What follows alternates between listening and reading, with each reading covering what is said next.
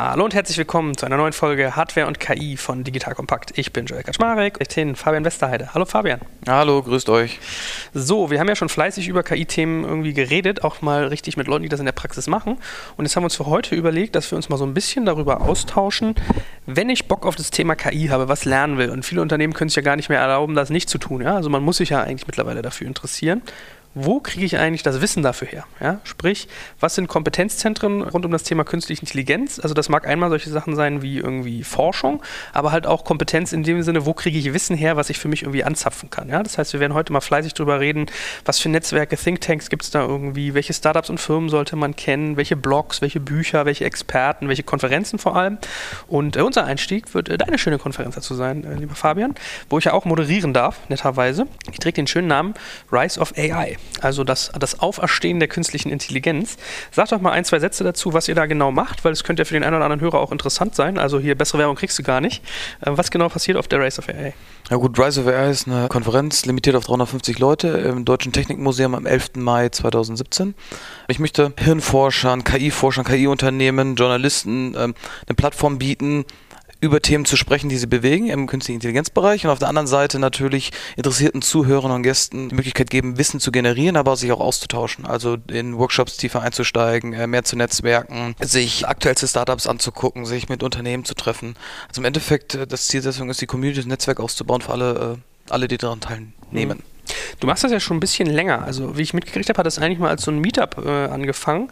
Das ist ja vielleicht auch für viele Menschen interessant, die selbst irgendwie Passion für ein Thema hegen, Lust haben, was zu machen und nicht so richtig wissen, wie man da anfängt. Wie hast du das Ganze begonnen? Wie bist du da irgendwie rangegangen? Ja, aus Eigeninteresse. 2014 hatte ich meinen eigenen Fonds gelauncht, aber aus Eigenbedarf raus. Damals dachte ich mir, okay, ich möchte gerne in die äh, KI-Community mehr einsteigen und festgestellt, sieht ziemlich mau aus, gerade hier in Berlin. Also habe ich ein eigenes äh, Meetup initiiert namens Berliner Futuristen, hatten im Seabase, äh, im Raumschiff unterhalb von Berlins unser erstes Treffen. War ganz okay und dann habe ich festgestellt, hm, die Leute wollen gar keinen Austausch haben, also sich nur diskutieren, sondern die wollen auch irgendwie vorne haben, jemand, der präsentiert und danach zu Netzwerken. Da dachte ich, hm, okay, dann machen wir es ein bisschen größer und habe dann das erste Rise of AI Meetup gemacht. Meetup nenne ich es mal, weil ich über Meetup initiiert habe, mit 80 Gästen im Hubraum und dann nochmal eins gemacht mit 180 Gästen Gästen im Beta-Haus. Und jedes Mal hatte ich so 700 bis 1000 Leute auf der Warteliste. Also ich habe gemerkt, da ist ungeheures Interesse dahinter. Wahnsinn. Und da dachte ich mir, gut, Steigerung, ja, von 20 auf 80 auf 180, machen wir es mal jetzt als Ganztagesformat, als Konferenz. Ich mache das Ganze mit meiner Frau, die ist ja professionelle Eventmanagerin. Also ein ganz gutes Dreamteam in der Hinsicht. Und sie hat es geschafft, das Deutsche Technikmuseum dafür zu gewinnen. Und das halt eine wunderbare, geile Location. Ich meine, da steht der Z1 und Z3 von Zuse. Die ersten Computer, die in Europa gebaut wurden und programmierbar sind. Da ist die Ausstellung Mensch-Maschine, wo man einfach mal 80 Jahre äh, Kommunikationstechnologie sieht. Und das ist im selben Gebäude und ich finde alleine diesen Vibe fantastisch, dass du anfängst und dir anguckst, okay, wo, wo waren Maschinen noch vor 100 Jahren oder 80 Jahren zu dem Thema künstliche Intelligenz als, als Diskussionsebene. Werbung. Aufgepasst! Das Jahr 2024 ist schon voll im Gange und jetzt heißt es neue B2B-Leads gewinnen. Du möchtest deine Sales Pipeline so schnell wie möglich voll haben und deshalb empfehlen wir dir an dieser Stelle unseren Partner SalesViewer. Wer nicht weiß, was SalesViewer macht, hier eine kurze Erklärung. SalesViewer entschlüsselt Unternehmen, die deine Webseite besuchen und zeigt diese in Klarnamen an. Du siehst also ganz genau, wer eure Webseite besucht und wofür sich diese potenziellen Kundinnen interessieren. Und damit hast du ja wirklich ein mächtiges Werkzeug in den Händen, weil du diese Unternehmen dann zielgenau ansprechen und einfach zu neuen Kundinnen machen kannst. Dein Marketing und Vertrieb werden das für die B2B-Lead-Generierung feiern, sage ich dir. Und du bist damit auch in guter Gesellschaft, denn Marktführer wie Stepstone, Jochen Schweizer, Sport5 oder Avato Systems setzen bereits auf SalesViewer und generieren damit täglich neue B2B-Leads. Wie so eine Registerkasse eigentlich, wo es immer klingelt, wenn du wieder eine neue Brand identifiziert hast, die sich für dich interessiert und die du jetzt einfach pflücken kannst. Daher, wenn das für dich interessant ist, dann teste SalesViewer doch einfach mal kostenlos. Alles, was du dafür wissen möchtest, findest du unter folgender Weiterleitung: digitalkompakt.de slash salesviewer. Und wie immer verlinke ich dir es auch auf unserer Sponsorenseite unter digitalkompakt.de slash Sponsoren. Das war's mit dem Werbespot. Mhm. Ja, also ich kann das bestätigen, dass eine Frau eine gute Event-Organisatorin ist, mal noch am Rande, äh, denn sie macht auch mein Legal Summit, ja, also von daher eine, eine Top-Kraft. Und es ist ja irgendwie ganz spannend, mal so eine Genese von sowas zu sehen. Ich verrate doch mal Leuten, die jetzt irgendwie zuhören, auch ein bisschen so Details, wie man sowas sozusagen wirtschaftlich aufstellt, weil äh, ich habe witzigerweise gestern gerade auch Location Spotting gemacht für den Legal Summit und das wissen, glaube ich, viele Menschen nicht, die sich die so ein Event irgendwie besuchen und sich dann wundern, warum Ticket 500 Euro kostet oder sowas oder bei manchen großen Events ja bis zu 3000. So eine Location kostet ja manchmal schon irgendwie 20, 30, 40, 50.000 Euro für einen Tag. Ja, so, und das sind ja dann auch Menschen, die wollen von dir das Cash haben. Ähm, am, am, ersten Tag sozusagen musst du das manchmal überweisen. Es gibt sicherlich hier und da auch irgendwie Möglichkeiten. Aber was ich sagen will, ist, man hat schon eine große wirtschaftliche Verpflichtung am Anfang, die man erstmal wieder reinkriegen muss mit hoher Ungewissheit. Jetzt sind irgendwie 80 Leute in der Seabase wahrscheinlich was anderes und im Beta-Haus und im Hubraum auch. Aber vielleicht kannst du ja mal so ein bisschen sagen, was du da so für Lifehacks sozusagen hattest, um da am Anfang günstig ranzukommen und wie du das jetzt machst, weil so ein deutsches Technikmuseum stelle ich mir schon so vor, dass das eher in der Kategorie ist, die ich gerade genannt habe. Ja, ähm, gerne. Also Beta-Haus und SAP etc., die haben Event-Locations-Bereich, da passen meistens aber nur 100 bis 150 Leute rein. Die haben halt Technik, Bestuhlung, alles vor Ort. Und mit dem machen wir meistens Deal, äh, zum Beispiel im Beta-Haus Mindestumsatz, ja, und du zahlst also effektiv zu unter 500 Euro für 150 Leute für alles. Dafür ist es limitiert. So, jetzt gehst du in sogenannte Off-Locations. Ja, Off-Location heißt, du hast einen coolen Raum und du musst Möbel, Technik, alles reinstellen. Und spielen wir es mal durch für die Rise of AI-Konferenz. Tickets kosten bei uns 250 Euro aufwärts und die sind alle Selbstkostenpreise. Also da ist kein Gewinn drin für uns. Wir, wir machen das ja nicht für eine Gewinnabsicht, sondern das muss sich selbst decken. Du zahlst normalerweise für so ein Technikmuseum 20.000 Euro am Tag. Wir kriegen das von denen gesponsert, weil die sagen, coole Sache, wir helfen denen. Wir müssen halt Nebenkosten tragen. Aber alleine, das bedeutet, du musst irgendwie alleine zehn Sicherheitskräfte für zwei Tage, nämlich Aufbau, Abbau und Konferenztag bezahlen, die die ganze Zeit rumlaufen. Und dann kommt noch irgendwie Strom etc. dazu. Dann reden wir von Technik. Ja, bei Technik liegst du zwischen 10.000 bis 15.000 Euro nur für die richtige Verkabelung, für die richtigen Lichter, für Headsets und natürlich einen Videotechniker und Schnitttechniker und Audiotechniker etc. Dann liegst du nochmal bei 5.000 bis 10.000 Euro für Möbel. Ja, so sind wir ja schon mal locker über 30. Ja, und das ist bei mir zum Beispiel so. Ich habe gesagt, okay, wir machen das eher, wie ich es auch von anderen kenne. Essen ist nicht drin. Dafür gibt es Food Trucks. Die muss ich zwar intern selber mit Mindestumsatz bezahlen, aber jeder kauft sein Essen selber. Warum? Weil Essen pauschal Catering meistens 100 Euro nochmal kostet. Das kann sich ja jeder ausrechnen. Er zahlt für ein Ticket das Doppelte. Warum? Weil das Essen, was er da sonst kriegt, 100 Euro in, in Rechnung gestellt wird, aber er gar nicht 100 Euro isst. Ja, also habe ich das auch mal getrennt bei mir in der Konferenz und gesagt, okay, du willst Essen haben, kriegst Flatrate, aber willst kein Essen haben, dafür kriegst du doch deutlich günstigeres Ticket. Ja, weil nicht jeder halt so viel konsumiert. Ähm, und dann ist ja noch nicht mal Marketing drin. Du musst das Ganze bewerben, da ist noch nicht mal Speaker-Management drin ja, den Dinner vorher für die Flüge zu bezahlen, Hotel zu bezahlen. Speaker-Fees sind auch nicht drin, die ich zum Beispiel auch nicht zahlen kann. Ja, also alle, die bei uns sprechen, sprechen, weil ich sie persönlich kenne, weil sie eingeladen haben, weil sie es wollen. Ich habe aber auch super viele Absagen gekriegt von teilweise sehr renommierten Leuten, die bis zu 100.000 Euro haben wollen für eine halbe Stunde Vortrag. Wow. Ja, oder erste Klasse fliegen wollen oder 15.000 Euro nehmen oder so etwas. Also das ist schon Renten. Also so eine Konferenz kostet dich zwischen 40 und 100.000 Euro für einen Tag. Und deswegen sind die Tickets so teuer. Deswegen machen das andere auch für, also eine Singularity University nimmt 2000 Euro dafür. Die verdienen aber auch eine Million an so einem Tag. Also die machen das, weil die Cash machen. Bewusst. Ähm, dann hast du andere, die machen so wie eine Bits und Brezel 5000 Mitglieder, weil die kostet ja auch zweieinhalb Millionen. Hm. Ja, so für drei Tage. Ja, da kriegt man mal ein Gefühl, was für ein Gewicht dahinter ist. Also äh, mir geht das auch so, ja. Ich habe mich auch mal umgehört und dann kriegst du schon mit 110 Euro, 140 Euro pro Person, das rechnest du dann mal hoch auf 150 oder, oder noch mehr Leute. Da, da kommt schon was zusammen. So, aber nochmal ein bisschen so zurück zu der ganzen Ausrichtung der Rise of AI, weil wir wollen ja auch so ein bisschen gucken, was gibt es noch für andere Events im Vergleich und wie positioniert ihr euch.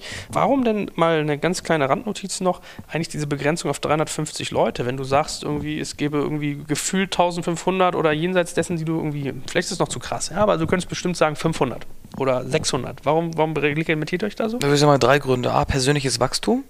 Ich verdoppel es einfach jedes Jahr. Ähm, ich muss ja auch selber das alles hinkriegen. Und ich mache lieber eine 350-Mann-Konferenz als für 500 oder 1000. Zweitens, die Location hat ähm, gesetzliche Auflagen. Du kannst nicht mehr als 350 reinpacken. Das war auch dann eine Limitierung, das war aber auch okay für uns. Ja, und das dritte ist, ich mag es lieber doch persönlich, sodass du in der Lage bist, die Leute kennenzulernen, sich auszutauschen. Wenn es tausend Leute sind, dann lernst du gar nicht alle kennen und dann kommst du auch gar nicht dazu, mal mit den Speakern dich zu unterhalten. Ja, oder mit dem Referenten zu unterhalten, weil es einfach zu viele Leute sind. Hm. Und wie bist du dann vorgegangen? Also du hast dir gesagt, du würdest es gerne zu einer Konferenz ausbauen. Was gibt es denn schon im Vergleich dazu? Was hast du dir als Konkurrenz in Anführungsstrichen angeguckt und wie hast du dich dann positioniert? Im deutschsprachigen Raum gab es zu dem Zeitpunkt gar nichts. Ja, überhaupt gab es im Bereich KI europaweit kaum was. Ähm, eine Orientierung ist die Rework-Serie. Reworks macht so Machine Learning und IoT und verschiedene Themen, die sind aber recht operativ. Ja, du gehst halt hin und lernst, wie man eine KI bauen könnte. Das wollte ich nicht. Auf der anderen Seite fand ich die Singularity University ganz interessant, weil die hat eher Entscheidungsträger getargetet und gesagt, guck mal, hier sind 10, 20 Jahresvisionen. Ich dachte, finde ich cool, dieses Konzept, Führungskräfte zusammenzubringen und denen strategisch zu helfen, die großen Themen abzudecken, um dann hinterher zu sagen, okay, ich möchte überhaupt was im Bereich KI zu machen. Wollte ich auch, aber halt für den Bereich künstliche Intelligenz. Also habe ich gesagt, ich fokussiere mich auf CEOs, Führungskräfte, Innovationsmanager und connecte die halt mit Journalisten, die über das Thema schreiben, mit Investoren, die im Bereich investieren, mit KI-Firmen, die im Bereich was bauen, um im Endeffekt zu sagen, ich bringe Kunden in Multiplikatoren und halt die Startups und die Investoren alle zusammen an einem Tag. Mhm. Also in einer Domäne, die eher jetzt tech-orientiert sonst ist, also eher von Tech-Konferenzen, gerade im akademischen Bereich auch beflügelt ist, versuchst ihr so ein bisschen zu sagen, wir machen eher ein, ein Business-driven Korrekt, also es gibt, es gibt halt die AGI-Konferenz, es gibt NIPS für Machine Learner, es gibt Cannes, es gibt so sieben, acht Hardcore-KI-Konferenzen, aber da laufen auch die Hardcore-KIler rum. Also den ganzen Tag ist nur Mathematik. Ja, ähm, ich konnte nicht einem Vortrag folgen, was ich wiederum ganz interessant finde. Du triffst hochintelligente Nerds, aber du triffst halt keine Investoren, du triffst keinen Gründer. Ja, sondern extrem forschungslastig, also ganz andere Zielgruppe. Ja, lass uns mal trotzdem so ein paar Namen sagen, dass Leute, die sich vielleicht dafür interessieren, die wirklich in diese Tiefe gehen wollen, auch mal einen Anlaufpunkt haben. Also NIPS hast du gesagt, wäre jetzt ein Beispiel, schreibt sich N-I-P-S. Hast du noch ein paar andere? Ja, das ist halt AGI-Conf. Mhm. Ja, ähm, da gibt es AAAI. Ja, dann gibt es Ellen, aber Ellen ist, glaube ich, von der UCL mitorganisiert. Ähm, dann gibt es E-Card mit C geschrieben. Ähm, A, ne? Mh. Ja, also I-C-A-A-R-T und ICAN mit I-C-A-A. NN. Das sind eher so halt Machine Learning Konferenzen, neuronale Deep Learning äh, Netzwerke, Deep Learning Konferenzen etc. Dann gibt es natürlich auf in der Masse, also Masse sage ich mal mit 2000 Gästen und mehr, gibt es in den USA die O'Reilly Konferenz. Ja, die Rework Folgen und jetzt zum ersten Mal habe ich entdeckt AI Summit, World AI Summit und Machina Summit, die teilweise London, Amsterdam und München sind, ähm, die größere Zielgruppe haben und einfach sagen, wir wollen jeden dazu einladen. Hm. Okay, also AI Summit nochmal in Kürze äh, in London, World AI Summit in Amsterdam und den Machina Summit in München. Ich werde die auch mal fleißig verlinken, die, die Konferenzen unter unserem äh, Podcast. Es gibt eine schöne, schöne lange Linkliste. Genau, und dann hast du eben noch diese Longtail, sage ich mal. Es gibt halt Meetups, es gibt Symposien, es gibt Tracks. Ähm, auf dem Launch Festival gibt es dieses Jahr in äh, San Francisco einen AI-Track. Ja, es gibt die AI-Show. Golem hat eine eigene AI äh, rausgebracht. Google macht eine KI-Konferenz. Ja, Universitäten machen teilweise KI-Themen.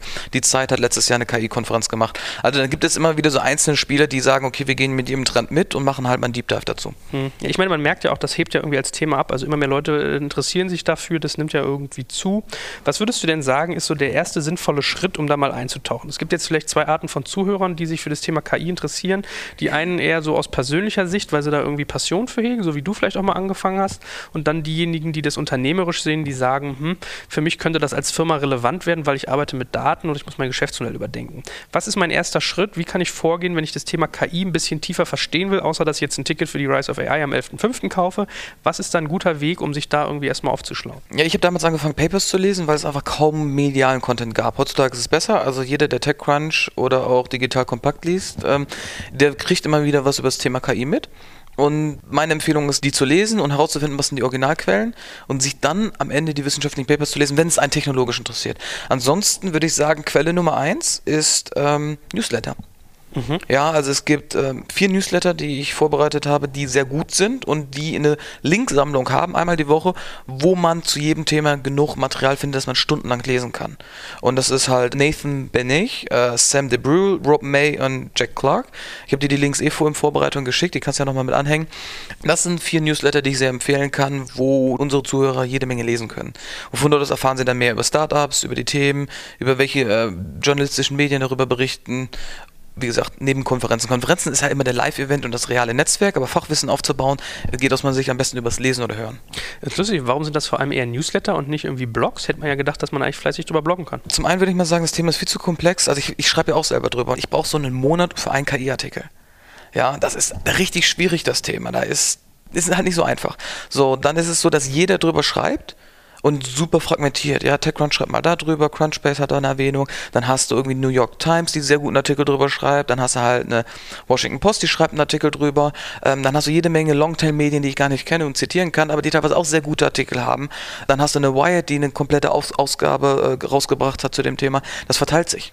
Mhm. Ja, weil eine Wired schreibt einmal über KI, Und dann schreiben die mal ein paar Jahre wieder nicht darüber. Aber sie haben halt darüber geschrieben. Und du kannst aber natürlich nicht jedes Medium immer selber lesen und verfolgen. Deswegen ist es ganz gut, wenn jemand so im Endeffekt so eine Link-Übersicht hat und das aber kommentiert und sagt, okay, hier sind fünf Artikel, die solltest du definitiv lesen, hier sind fünf, die sind extremst interessant. Und dann kommen aber auch die Themen, wie sieht es mit Chatbots aus? Ja, ich habe zum Beispiel in Internet Business World ein Interview gegeben zum Thema Chatbots. Ja, das wird vielleicht irgendwo auftauchen. Ähm, also jedes Medium sucht sich den, das Know-how zusammen. Hm. Ja, also ein bisschen Aggregation, dass man im Prinzip, was ja in der heutigen Zeit wirklich so ein Problem ist, man hat diesen Informationsüberfluss, dass jemand für dich da eigentlich kuratiert. Das ist ja wirklich ganz interessant. Was ist denn sonst, wenn wir mal so ein bisschen uns irgendwie vorhangeln in die Richtung äh, Unternehmer? Ähm, wenn ich jetzt irgendwie sage, ich will unternehmerisch mich für KI interessieren, ich muss irgendwie Gefühl dafür kriegen, was kann ich damit richtig reißen? Klar, man kann sich bei uns einen Podcast anhören, wo Ronny Fuine erklärt, wie er das macht, aber was würdest du sonst sagen, ist ein guter Weg, wenn man unternehmerisch sich für das Thema KI interessiert? Ist das auch irgendwie Newsletter der Weg, den man gehen sollte oder gibt es da eher andere andere Wege, zum Beispiel, weiß ich nicht, Thinktanks, Netzwerke? Schwierig. Ähm, also bei mir ist es so, ich stelle fest, dass Unternehmer, die was in dem Bereich gründen wollen, mich vorher anpingen. Ja, Leute, die in Oxford KI studiert haben. Ich habe jetzt mich die Tage mit dem getroffen, der einen KI-Lehrstuhl äh, in Frankfurt jetzt innehat und so etwas. Ähm, ich habe mich mit einem Professor aus der Chase gesprochen, also aus London. Ähm, dieser Austausch, also sie suchen Leute, die sich in dem Bereich auskennen, so bin ich auch selbst eingestiegen. Ich habe mir die Experten rausgesucht und mich versucht, mit denen zu treffen. Das ist die eine Möglichkeit. Das andere ist, ja, schwierig. Ähm, ich verfolge die Firmen, die stark im KI-Bereich sind. Das ist ein Amazon, das ist ein Google, das ist ein Microsoft. Ebenso beobachte ich einen äh, Facebook, Spotify, Netflix. Aber es ist auch interessant, was zum Beispiel so ein Intel, ein Nvidia oder ein Baidu macht. Mhm. Auf der einen Ebene, wenn man jetzt deutschsprachig unterwegs ist, dann haben wir das Deutsche Forschungsinstitut für Künstliche Intelligenz wo zum Beispiel auch Google und SAP Gründungskapitalgeber sind. Ja, also wir haben dafür sogar eine extra Institution. Dann ist das Fraunhofer aktiv, Max Planck ist äh, aktiv, fast jede Universität hat einen Informatiklehrstuhl und überall, wo ein Informatiklehrstuhl gibt, gibt es auch Leute, die sich mit maschinellen Lernen und kognitiven Systemen beschäftigen, zum Beispiel an der TU Berlin. Da würde ich zum Beispiel an die aktuelle Universität gehen, nämlich mal da mal mit den Leuten treffen und überlegen, in welchem Bereich vorstehe. Also so kommt man an die Rohdaten dran, was gerade ist. Also ich gehe analytisch dran, was ist technisch gerade möglich, was ist State of the Art in der Forschung und wie kann ich das auf die Real in die Realität anwenden, wie kann ich daraus ein Geschäftsmodell entwickeln, wie finde ich Kunden wiederum, die mich später dafür bezahlen. Hm. Jetzt hast du ja irgendwie ein paar Unternehmen aufgezählt, die in dem Bereich irgendwie interessant zu beobachten sind. Man merkt ja so, das sind ja all wie die, die Großen. Ja, also GAFA-mäßig in den, in den USA gerade die großen Player. Wir hatten ja auch schon mal irgendwie drüber gesprochen, wie ein Google kommt und mit so einer DeepMind-Übernahme eigentlich zeigt, dass wir gerade beobachten können, dass große US-Player uns hier den Markt leer saugen. Gibt es eigentlich auch kleinere Unternehmen, wo du sagst, ähm, es ist irgendwie spannend zu beobachten, was die gerade machen und die im KI-Bereich in Europa vielleicht aktiv sind? Da bin ich natürlich ein bisschen biased. Ja, also ich bin großer Freund von Parlamind. Da hatten wir einen ähm, im Bereich E-Commerce und Sprache, da hatten wir einen Podcast zu. Ich bin großer Freund von Microsoft Industries, da hatten wir einen Podcast zu zum Thema Robotik und äh, neuronale Netze. Dann gibt es die Firma 20 Billion Neurons zum Beispiel hier, die im Bereich Image wiederum was macht. Das heißt, in jedem Bereich gibt es Leuchtturm-Teams. Die sind aber alle super Research getrieben. Also alle großartigen KI-Teams haben sich aus Unternehmern plus Forscher zusammengestellt. Es ist leider ganz schwierig, eine KI-Firma aufzubauen, aus Business-Sicht. Also wir HSGler, Epsler, WUler tun uns extrem schwer, weil es nicht ein skalierbares Thema ist. Es ist kein reines Execution-Business, sondern es ist eine Technologie-Business. Deswegen tun sich auch die Investoren schwer damit, weil sie zum ersten Mal nicht in KPIs investieren können, in MRA oder in, in Wachstum investieren können, sondern sie müssen zum ersten Mal Technologie unterstützen. Mhm. Was ist denn so mit Acceleratoren eigentlich? Hier nämlich, wir hatten in einer unserer frühen Ausgaben darüber geredet, dass es in Shanghai, wenn ich mich nicht entsinne, oder war das? Oder Hongkong? Soll es einen geben. Ich habe jetzt gestern mit Bootstrap Lab gesprochen. Ähm, die machen das ähnlich, die haben auch eine eigene Konferenzserie und die machen Early Stage Investments in KI-Firmen, die in die USA aber auch wollen. Äh, die holen darüber, wo ich mit ihm diskutiert habe. Ehrlich gesagt, ich möchte, dass die Teams hier bleiben. Berlin ist günstiger, Berlin ist cooler. Warum sollte ich jemanden nach San Francisco schicken, zu dem die KI-Industrie gar nicht nur die großen Unternehmen targetet, die Softwareunternehmen, das ist eine Zielgruppe, sondern wir zum ersten Mal eine Technologie haben, die Automotive-Industrie, die Pharmaindustrie, die Finanzindustrie, die Versicherungsindustrie, die Energieindustrie, all diese Industrien werden durch KI demnächst umgewälzt. Warum muss ich also in die USA gehen, wenn ich diese Kunden auch in Europa habe? Hm. Ja, ist sicherlich valide. Ich meine, ist es sozusagen ein bisschen so eine unausweichliche Folge, dass eigentlich viele KI-Unternehmen früher oder später bei einem der Großen in den USA landen oder von einem großen Unternehmen gekauft werden, damit man dann diese KI-Power nimmt, um die auf ein großes Ökosystem zu applizieren?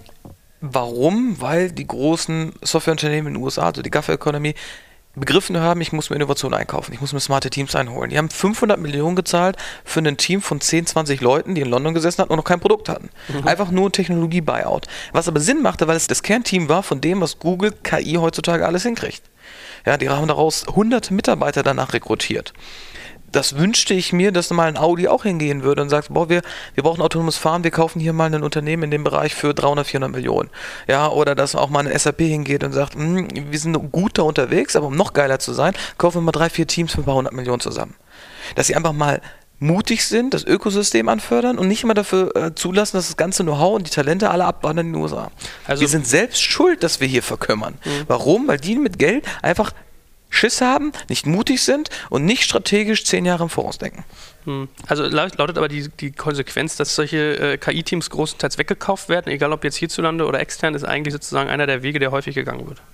Ja, weil Technologie, weil es halt ein Technologiethema ist und aus der Technologie ein Geschäftsmodell zu entwickeln und damit groß zu werden, dauert sehr, sehr lange.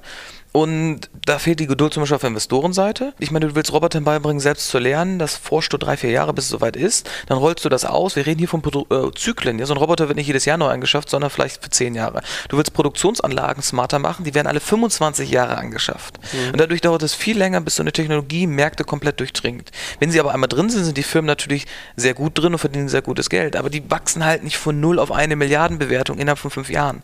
Das ist ganz schwierig. Lass uns mal noch einen Satz sagen zu Investoren. Wen kennst du, der irgendwie vermehrt in äh, KI auch investiert? International ist Google Ventures sehr aktiv da, ja, Kosler Ventures ist drunter. Im Endeffekt die großen amerikanischen VCs, aber als Nebenprodukt. Also die gucken sich KI an, unter anderem mit zehn anderen Märkten. Reine KI-Investoren gibt es keine. Ja, ich ähm, bin im Netzwerk mit den relevanten Partnern, äh, die das machen. Ich hatte einen Partner bei einem Fonds, den kann ich nicht mehr erwähnen, weil er da schon wieder weg ist. Ja, ähm, wirklich fällt es mir nicht ein. Hier in Berlin weiß ich, dass sich ein Earlybird damit beschäftigt, ein Holzbring Ventures sich damit beschäftigt dass auch ein Fly Ventures sich das Ganze anguckt. Und die müssen jetzt erstmal beweisen, dass sie auch bereit sind, KI-Firmen zu investieren. Aus meiner Sicht haben sie das noch nicht so richtig gemacht. Ja, sie reden drüber, das finde ich auch gut, aber in den nächsten sechs bis zwölf Monaten sollten sie auch zeigen, dass sie es getan haben.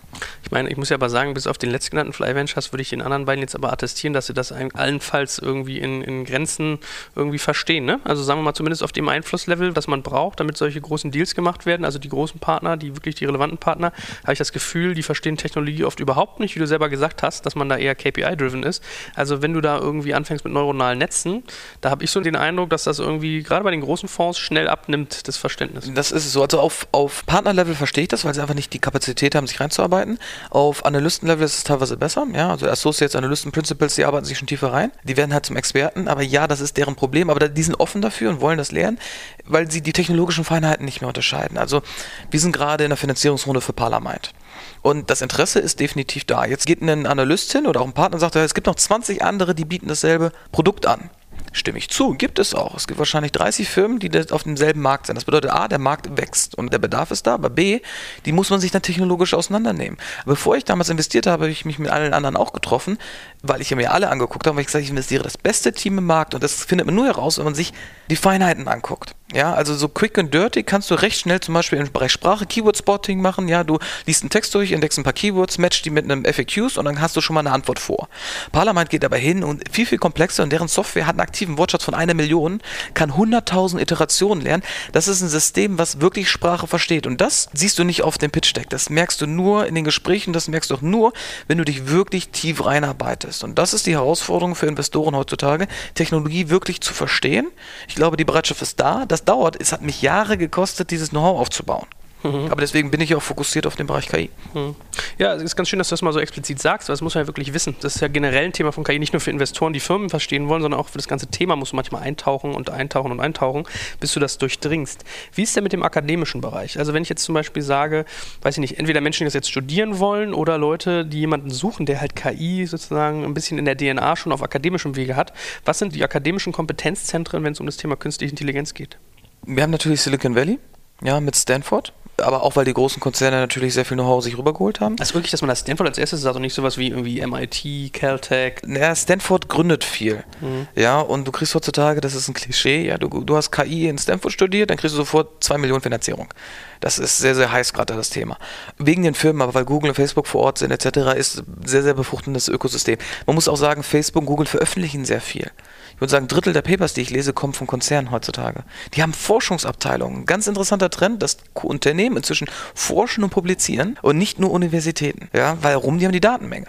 Ähm, dann haben wir natürlich in Boston das MIT und Harvard. Ja, also zu Microsoft und so einer der Gründer sitzt am MIT. Dann haben wir in Kanada Montreal, weil da das Deep Learning Zentrum ist. Ja, weil da die drei, sagen wir, Deep Learning Götter herkommen. Ähm, Andrew Ng, Lecoeur, Benjo hinten die in dem Thema recht führend sind, was heutzutage diese, sagen wir mal, Welle losgetreten hat. Dann ist China groß, aber ich kann ja nicht sagen was, sprachliche Barriere, aber ich weiß an Anzahl der Publikationen, dass China sehr, sehr viel publiziert, deutlich mehr als Europa. Dann haben wir in den UK Cambridge, Oxford, London. Und in Deutschland ist es schwierig. Also Berlin ist sehr stark, nicht auf wissenschaftlicher Ebene, aber 50% aller KI-Unternehmen kommen aus Berlin. Dann haben wir zum Beispiel aber auch das Saarland und Osnabrück, München, ähm, wegen der Nähe zum DFKI. Und der Rest verteilt sich.